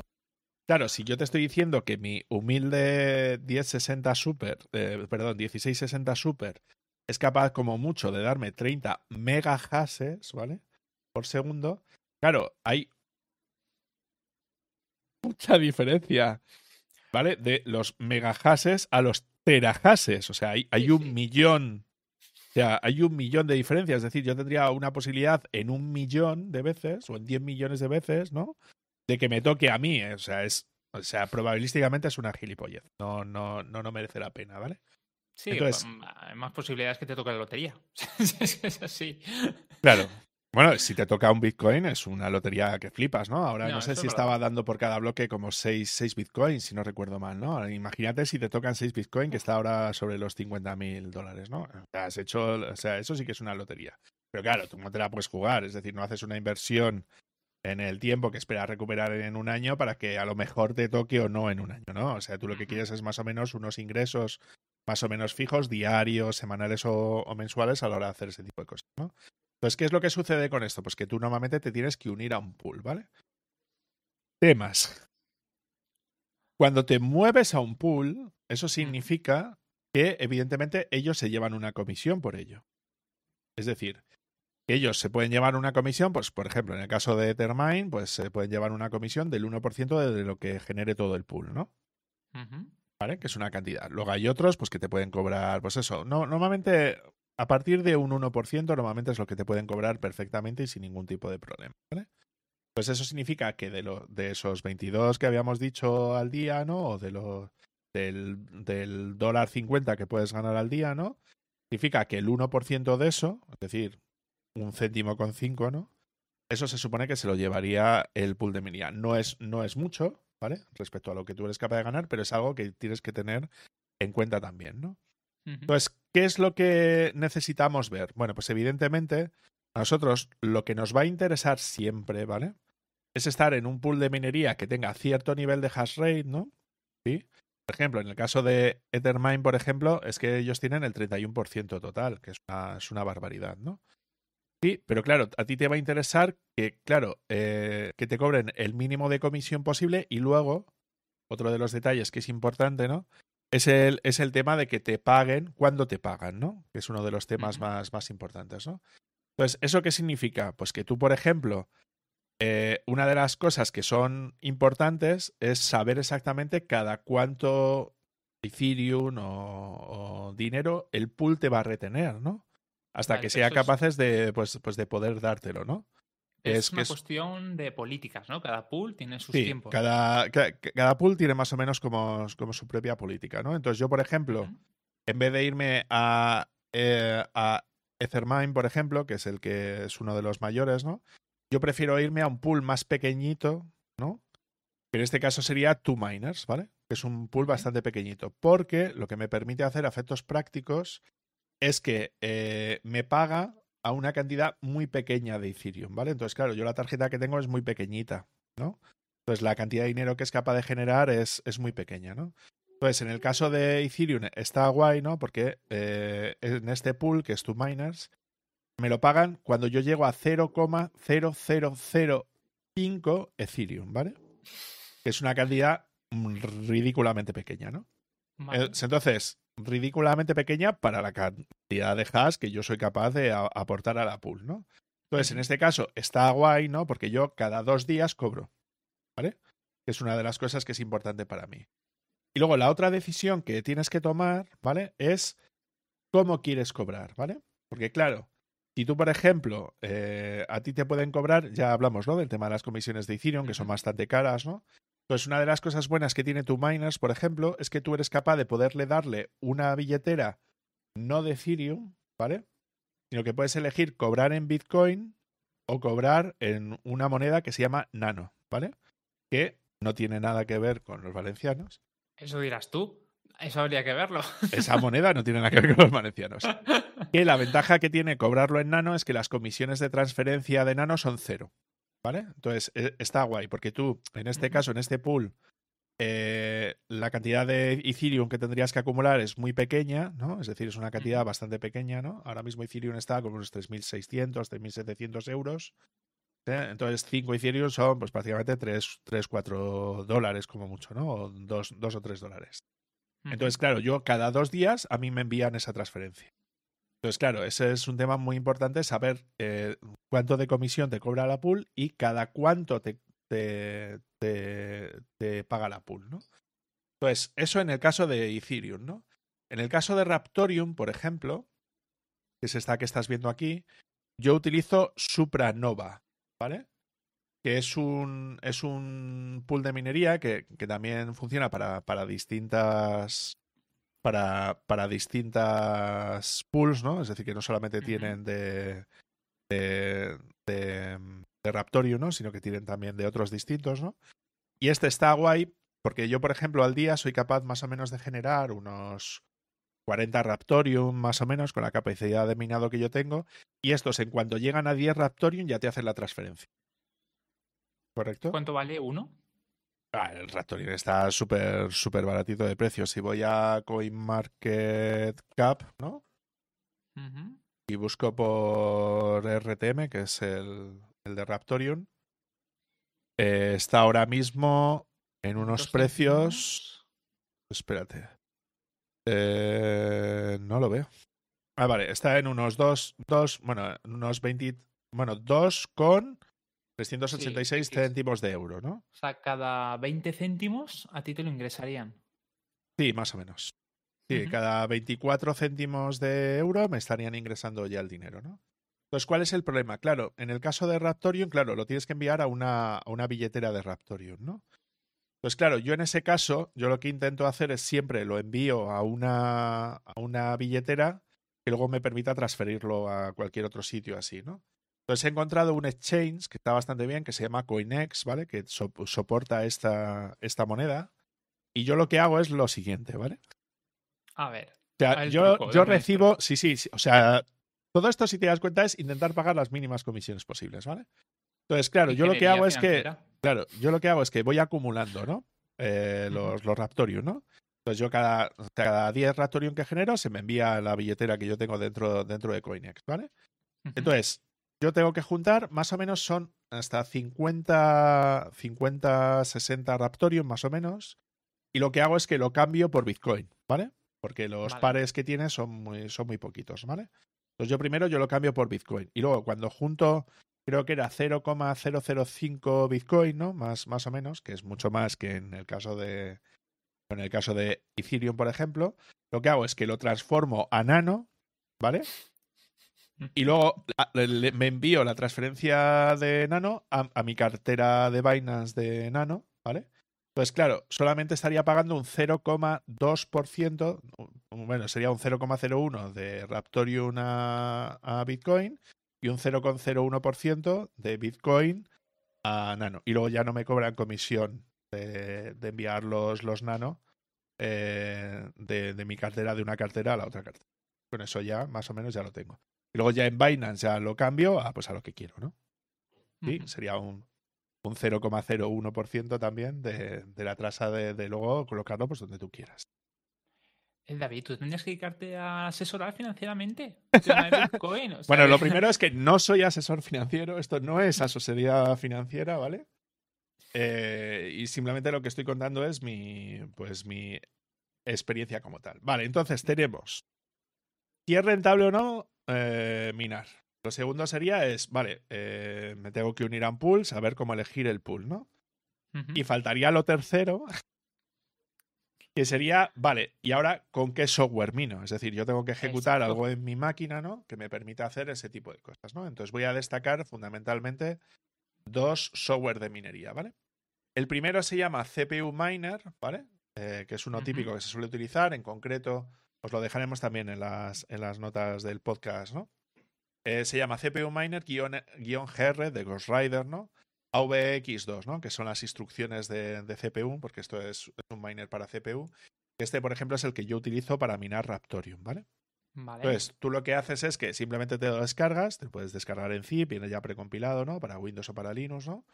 Entonces, cuando te lo vas a descargar, simplemente eso, ¿no? Tienes un TGZ o un 7Z en el caso de, en el, en el, caso, en el caso de Windows, ¿no? Y simplemente lo descomprimes y ya está. Y eso ¿Cuál normal... es el... Perdona que te interrumpa. ¿Cuál es el sistema operativo favorito para minar? Hombre, Linux. Claro, porque, a ver, la ventaja que tienes con Linux, por ejemplo, en el caso, por ejemplo, de la minería de Ethereum, es que si minas con, eh, con Ethereum en Linux gastas menos memoria de, de la tarjeta de vídeo, porque no necesitas arrancar el entorno gráfico. Entonces, eh, tarjetas más pequeñas de memoria, ¿no? Ahora, actualmente con una tarjeta gráfica de 6 GB de memoria puedes hacerlo, pero si minas en Windows necesitas 8. Mm. ¿Vale? Porque claro, eso, eso consume, ¿vale? Consume memoria para poder minar. Y, y en el caso de Linux, pues ¿qué te voy a contar yo del rendimiento que saca Linux de las CPUs y todo esto versus a un Windows, ¿no? Pues claro, a potencia bruta, Linux siempre es, es, es, la mejor opción, ¿no? Entonces, bueno, pues lo que te digo, tú te descargarías este programa, ¿vale? Que sería, pues eso, el CPU Miner, ¿no? Por poner un ejemplo. Y en base a esto, pues, no, pues tú ya harías pues lo que necesitaras, ¿no? Es decir, aquí ya podrías hacer lo que tú necesitas. Esto simplemente se descomprime y tú lo que tienes es como un ejecutable, un BAT en el caso de Windows, un punto .sh en el, en el caso de en el, en el, en el caso de que sea eh, de Linux, ¿no? Y lo que tienes que cambiar nuevamente mínimo son dos parámetros, ¿vale? Que se le pasan cuando llamas al, al, script de, lanzamiento, ¿no? Uno es la billetera donde tú quieres cobrar los fondos, ¿no? Pues en el caso de que estés mirando Ethereum, normalmente es que le pasas como parámetro la billetera de la dirección de Ethereum donde tú quieres cobrar, ¿vale? Y dos, le tienes que pasar el pool, ¿no? Entonces, claro, si tú te vas a uno de estos pools, ¿no? Eh, por poner un ejemplo, aquí lo que te dicen es, pues eso, los datos de conexión, ¿no? Pero ese software, David, ¿ese software solamente sirve para un tipo de moneda o ellos ya tienen un abanico que tú eliges? normalmente, a ver, eh, hay una tabla de correlación entre el software que tú utilizas para minar y las monedas que están soportadas por ese software, ¿no? Pues tú cuando vas nuevamente a la, a la, página de turno, pues te suelen decir, oye, pues esto sirve para estos algoritmos o para estas cosas, ¿no? En el caso, por ejemplo, de, de CPU Miner, ¿no? Por, por, poner un ejemplo, pues te dice pues, que estos son para minar CPUs, ¿no? Y luego, pues a partir de aquí, tú lo que le dices son los algoritmos, ¿no? Entonces, pues lo mismo, ¿no? Vas a la página del sitio y te dice, oye, los algoritmos soportados de CPU son estos, ¿no? Por poner un ejemplo, ¿no? En el caso, por ejemplo, de, de minado con GPU, ¿no? Yo, por ejemplo, utilizo un software que se llama T-Rex, ¿vale? Eh, que es, bastante, bastante graciosete. Entonces, esto normalmente son algoritmos que funcionan, evidentemente, con algoritmos de GPU, ¿no? Es decir, eh, sería Conflux, puede ser el, el, algoritmo Ethereum, puede ser Ravencoin, ¿no? Es decir, algoritmos que son, que son de ese estilo, ¿no?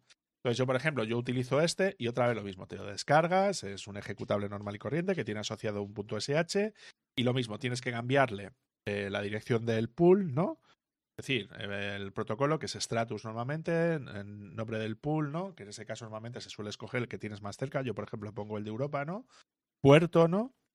Y, eh, y le pones también tu billetera, de Ethereum, ¿no? Y luego hay más parámetros que le puedes poner también para saber, pues eso, le puedes meter un identificativo al, al rig de minería que tú estás utilizando para ver por si, claro, porque luego tú puedes ver en las estadísticas, ¿no? A ver de todos los pools si está funcionando o no está funcionando, si hay algún apagado, ¿no? Entonces puedes ir a ver y ver cuál, cuál es el que tienes algún problema con él o a la hora de hacer temas de ese estilo. Entonces, a nivel de eso, yo utilizo este, ¿no? Este, este T-Rex. Entonces, yo lo que hago en, en Linux es que cierro el, el, sistema de ventanas, ¿vale? Arranco una terminal y tengo un script que me lo lanza. Y ya está. Tiene esto en plan casero 100%, ¿no? A la hora de hacer temas de ese ya está, ¿no? En el fondo no te hace falta nada más, porque esto ya se comunica con tu cartera, se comunica con la pool. Sí, correcto. Lo único es que el software minero te lleva tu, su comisión también. No, sí, es, sí, sí. Eh, o sea, aparte del de la pool, me refiero. Es decir, una cosa es el de la pool ¿vale? Y otro es el creador de ese software. Entonces, este software libre es 100% ah. Rentable, ¿sabes a lo que me refiero? Entonces no es tan libre como parece. Es, es software libre. Tú si quieres lo ejecutas, y si no quieres no. Es premium. No, no, no, no, no, no, no, no, para, para, para, para, para. A ver, es software libre en el sentido de que normalmente tienes acceso al código fuente, todo está colgado en GitHub y tal, ¿no? Entonces la manera de aportar tú a ese, a ese desarrollador, ¿no? Que está desarrollando ese software minero que cobra una comisión. ¿Podrías bajarte a hacer un fork y quitarle la comisión? Podrías. Pero bueno, darle un 0,5%, que es lo que suelen cobrar habitualmente. ¿Es de ser un mamón? Sí, lo es, lo es. Sí, correcto. ¿Vale? Pues yo lo que hago es, no, joder, me, están cobrando, pues no sé cuánto cobraba esto, no sé si era un 0,5% o algo así parecido, no pasa nada, pierdo un 1,5%, uno para el pool de minería y un, y un 0,5% para el developer, coño, pero es que se lo está currando el pavo, me está haciendo ganar dinero. Claro. ¿Sabes? O sea, yo, yo creo que eso tiene sentido, ¿no? Y estos son los dos software que, que, yo utilizo. Entonces, lo que tengo es un script que cuando termino de trabajar, ¿vale? lo, lo, lo, que hago es que cierro la sesión de. en mi caso es de, de Genome. Me voy a una terminal a la TTI2, ¿no? Y tengo uno que pone sudo, porque claro, tienes que pasarle permisos para que sea capaz de tunear la CPU y la GPU, ¿no? Sí. Punto, barra, lanza guion minería, punto sh. Y me lanza los dos procesos, eh, me saca el log y todo el rollo. Apago los monitores y a tomar por ¿Sabes? Pero esto, claro, es si lo quieres hacer de manera casual, ¿no? Es decir, yo lo estoy haciendo aquí de manera no profesional, ¿no? Pero claro, si lo quieres hacer de manera profesional, puedes hacerlo. ¿Vale? Por ejemplo, hay un software que se llama HiveOS, ¿no? Eh, Hive OS, ¿no? H-I-V-E-O-S, ¿no? Que es un software que literalmente es una distribución de Linux, ¿vale? Que tiene un software eh, a nivel, pues que puedes desplegar en las máquinas, ¿no? Que sería como el responsable de ejecutar eh, el software de minería en cada una de las máquinas, ¿no? Y luego por el otro lado tienen un, un interfaz web al cual tú puedes acceder, ¿no? para poder ver cómo, cómo está yendo, ¿no? Claro, el problema de todo esto es que ellos, otra vez, ¿no? Ay, el dinerito. ¿Cómo tienes que pagar. Eh, bueno, sería gratuito. Bueno, en el caso de los ASIC, ¿no? Eh, y luego a partir de aquí tú podrías pagar, pues eso, en el caso de, de HiVos, ¿no? En el caso a, a, nivel.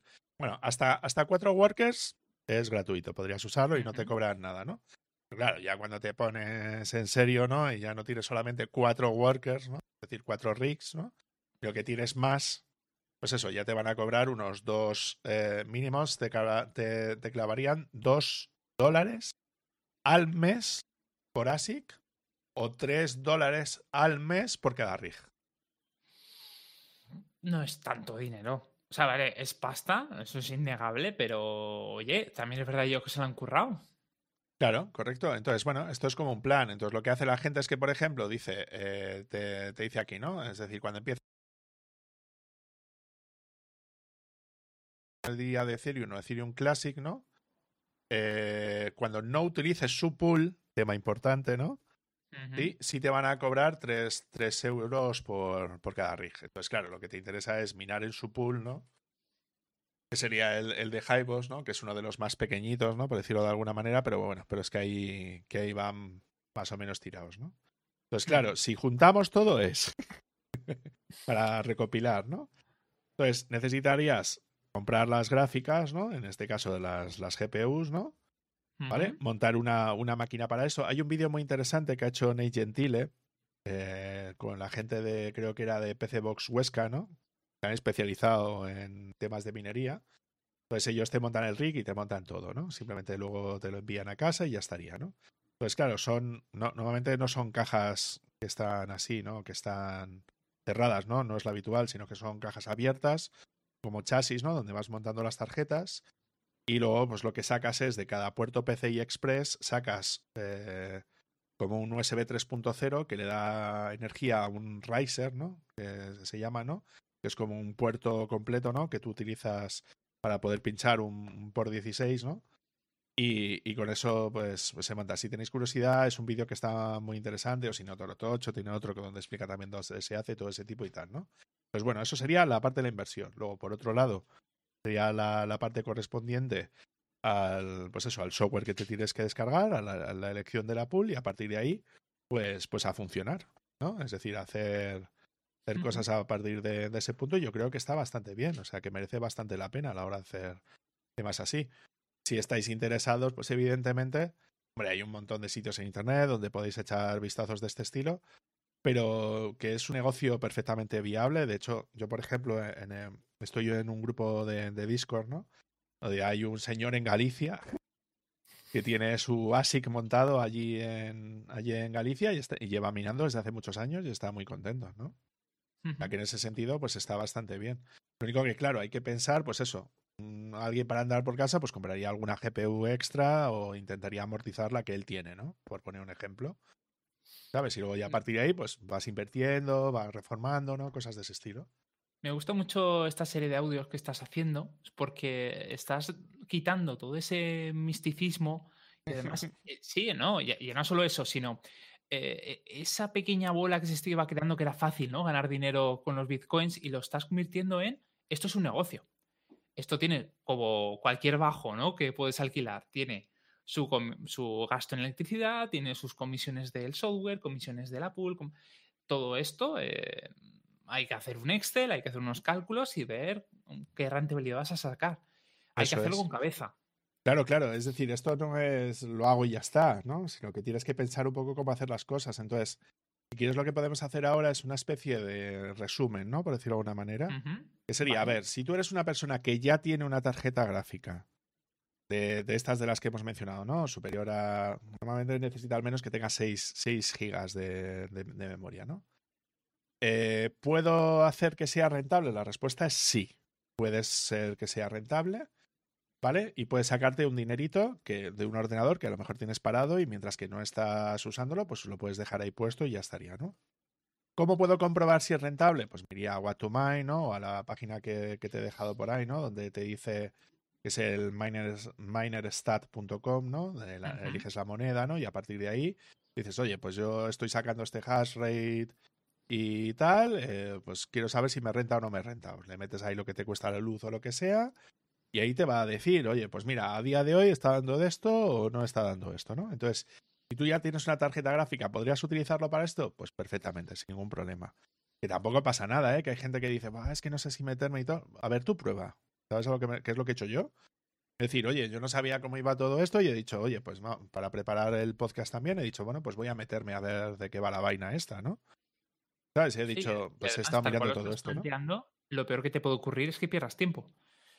Quiero decir, si no haces una inversión en, tarjetas gráficas. A ver, si no tienes que, amortizar la gráfica, con tal de que tú mm. te salga positivo lo que gastas en luz versus a lo que, a lo que ganas al día, es decir, no, no, no pierdes nada. Es decir, vale, estás gastando la CPU, la memoria o la GPU, lo que tú sea, ¿no? Si la, claro, si le haces el, el undervolt a la CPU o a la GPU, eh, también lo que estás es siendo más conservador en el uso de energía. Entonces, pues hay gente que dice, no, es que lo de la minería se queman y tal. Bueno, joder, es el típico mantenimiento, es decir, le limpias, le cambias la pasta térmica, los thermal pads a la, a la tarjeta de vídeo o lo que sea y ya está. Y con eso puedes tirar perfectamente. Hmm. ¿Sabes? O sea que en ese sentido, guay. Lo único que, claro, si tú ya quieres ponerte en serio, decir, oye, quiero hacer esto, pues claro, ya tienes que plantearte, joder, ya comprar un minero de, de Bitcoin ¿Sabes? Que son, a ver, los hay muy pequeñitos, que son muy poco rentables y tal, ¿no? Pero bueno, lo suyo es comprar uno que sabes, pues eso, que acaban de sacar, que es eficiente, que te va a durar eh, X años, ¿no?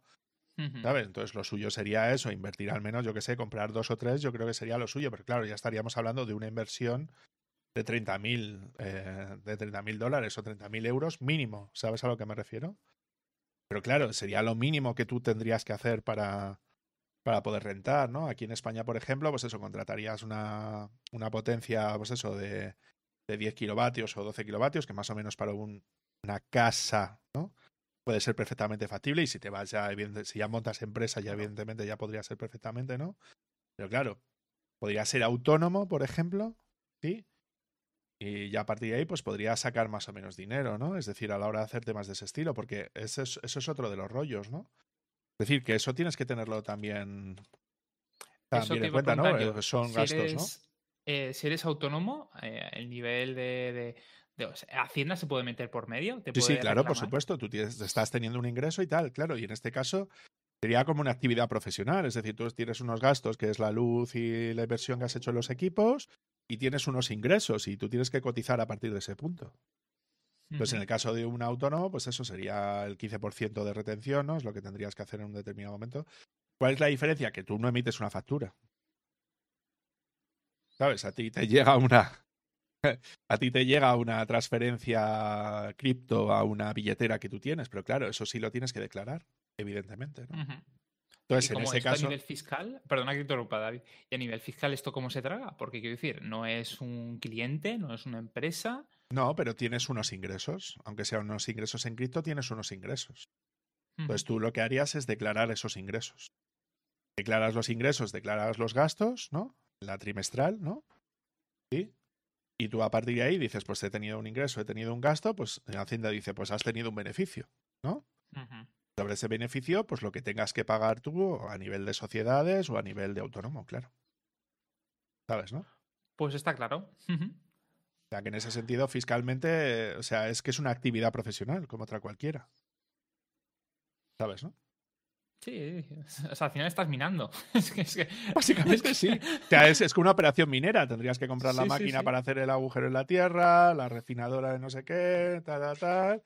Luego, pues eso, tú vendes el oro que has extraído a, alguien que te compra ese oro y a ti te dan un dinero. Pues ya está. O sea, es exactamente igual. O sea, no, no hmm. tendría que tener mucha diferencia. Bueno, pues yo creo que me ha quedado todo bastante claro. Eh, mm. no sé si quieres añadir algo más, David.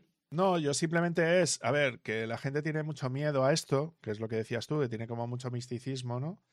Pero que es tan sencillo como esto, es decir, tienes una tarjeta, miras a ver si te renta, la pones a minar un día, por ejemplo, ¿no? Dices, oye. ¿cuánto hash rate me da? Tanto, vale, pues te vas a la página de What to Mine, ¿no? Dices, oye, con este hash rate y este consumo que tengo yo diario y tal, ¿Cuánto dinero puedo ganar al día? Y te dices tanto, pues dices, tate, pues me interesa o no me interesa el precio de la luz, ¿no? ¿Sabes? Y luego es eso, pues eso, si puedes contratar una tarifa que te salga más barata, ¿no? Para que cuando gastes por el día, eh, pues eso, gastes menos, ¿no? Sí, hay tarifas de estas que son tarifas planas, que a lo mejor pagas 13 céntimos más IVA y ya está. Que serían como pagar 15 céntimos, o a lo mejor si con esa tarifa te sirve, pues con esa tarifa ya puedes tirar para adelante. Exacto. O si no, recurres a elementos externos. Yo qué sé, te vas a casa de tu suegra, conectas el ordenador, lo dejas toda la noche funcionando y yo qué sé, de ahí vas rascando. Claro, claro, claro. sí, sí, sí. Todo es hecha la imaginación. Sí, y que luego sí quiero decir que hay muchos tipos de minería distintas, ¿vale? Hay monedas con chía que se mina con espacio en disco. Hay otros, por ejemplo, como Helium, que es una red que se mina con routers Wi-Fi, ¿vale? ¿Qué dices? ¿En serio? Lo que oyes. Lo que oyes. Si, si te gusta por eh, Helium Mining. A ver si sacan una moneda que se haga por cantidad de HTML. Vale, entonces, eh, a ver si te lo puedo enseñar, ¿vale? Para que lo veas. A ver. Entonces son estos, son unos routers Wi-Fi. Entonces lo que hacen es minar por cobertura, ¿vale? Para que me entiendas. Entonces es una moneda que lo que está preparado, que es Helium. Eh, ahora, ahora no recuerdo exactamente cuál es el, cuál es el. Bueno, bueno, si, si lo buscáis por Helium Crypto, cotización o lo que sea, seguramente ya lo tendremos. Y me voy a CoinMarketCap y busco por Helium. Eso es HNT. ¿Vale? Y ahora mismo está en unos 26 euros por, por cada Helium, ¿vale? Entonces, esto es mucho más complicado porque es un router Wi-Fi, entonces al router Wi-Fi le tendrás normalmente que colocar una antena. Muy importante dónde lo vas a colocar para que tenga el máximo ratio de cobertura. Que lo coloques en un sitio que no esté sobresaturado, porque si hay muchos nodos, pues cobrarías menos dinero. Pero no puedes estar en el quinto coño del mundo, porque es importante que un nodo esté conectado al siguiente para poder enviar paquetes de un sitio para otro y tal, ¿no? O sea. Es sorprendente. sí, sí, me flipa que se saque todo, o sea, cualquier elemento que se pueda y se convierta en una cripto.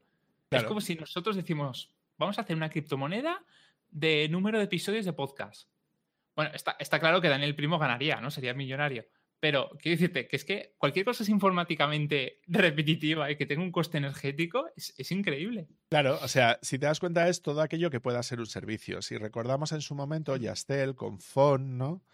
A ti te vendía como unos routers, entonces que tú podías ganar dinero con esos routers porque sería como cobrar a los usuarios que hacen uso de esos routers y tal, ¿no? Entonces los routers de Phone y Helion es lo mismo, la única diferencia es que esto está basado en una criptomoneda. Pero, a ver, realmente tenemos que ser conscientes que la minería en sí no es nada más que alguien que hace una inversión y que espera un retorno. ¿Vale? Un retorno económico en el caso de que quieras ganar dinero o un apoyo que tú haces a una, una moneda. Es decir, por ejemplo, hay gente que apoya la minería de Monero porque es una moneda privada y que es muy difícil que alguien sepa que tú tienes moneros, ¿no? Entonces, como una manera de apoyar a la red, pues poner, colocas, aunque no ganes, aunque no ganes dinero con ello. Pero mm. puedes, es como tu manera de apoyar a la red que te gusta, ¿no? Para que esa red siga creciendo y sea más segura y no tenga problemas, ¿no? Entonces, son como distintas maneras a la hora de, de, pues de, pues de poder afrontarlo, ¿no? A la hora de hacer temas de ese estilo. Bueno, pues estupendo. Eh, ¿Te parece si vamos terminando, David? Sí, yo por mí, perfecto. Eh, sí quería comentar que el siguiente, si Dios quiere, hablaré de las finanzas descentralizadas, ¿vale? Toma ya. ¿Del DeFi se llama el término? Sí, las DeFi, ¿no? De Decentralized Finance es, el término en inglés. Sí, y cómo ganar dinerico sin hacer nada. Eso está muy bien. es como ser político. Bueno, pues. sí, vamos a terminar ya aquí, que yo no sé cuánto tiempo llevamos, pues pero. Pues llevamos una hora y 23 minutos, tengo ya aquí grabado. Vale, pues yo creo que habremos generado una, una cripto república. Bueno, nada, gracias a todos, como siempre, por escucharnos. Sabéis que el programa lo tenéis en republicaweb.es, una página encantadora. Eh, que tenemos muchos episodios bonus y que también estamos en otros sitios como Spotify, iBox, Apple Podcast. También tenemos un canal de Telegram muy majo que se llama Malditos Webmaster. ¡Malditos Webmaster! Es que me encanta porque el, otro día estuve hablando Javier justamente sobre la palabra webmaster, cómo se está perdiendo, pero sigue siendo válido hoy en día, ¿no? Em, también queremos agradecer a todos aquellos que nos estáis dando aportaciones, aunque sea muy pequeñas, a Buy, Me a Coffee. Y eh, aunque no haya estado hoy aquí con nosotros, eh, Javier Archeni, que hace páginas cojonudas, eh, lo podéis encontrar en su sitio web, javierarcheni.com. aquí un presente a David Vaquero en cursosdedesarrollo.com, donde hay cursos también que son la leche. Y todo tema de formación también podéis consultarle, ya no solo, solo de criptomonedas vive el hombre. Eh, Néstor Angulo, que tenéis su Twitter, eh, arroba Farab, P-H-A-R-A-R. También tenéis a Anthony, en ccsolution.io, que dentro de poquito habrá novedades. Y a mí en programadorwebvalencia.com para temas profesionales, y decra.es para formación, y saps.studio para apps y muchas cosas más. Como siempre, muchas gracias por escucharnos y nos vemos en el siguiente episodio con más cripto y más temas webs.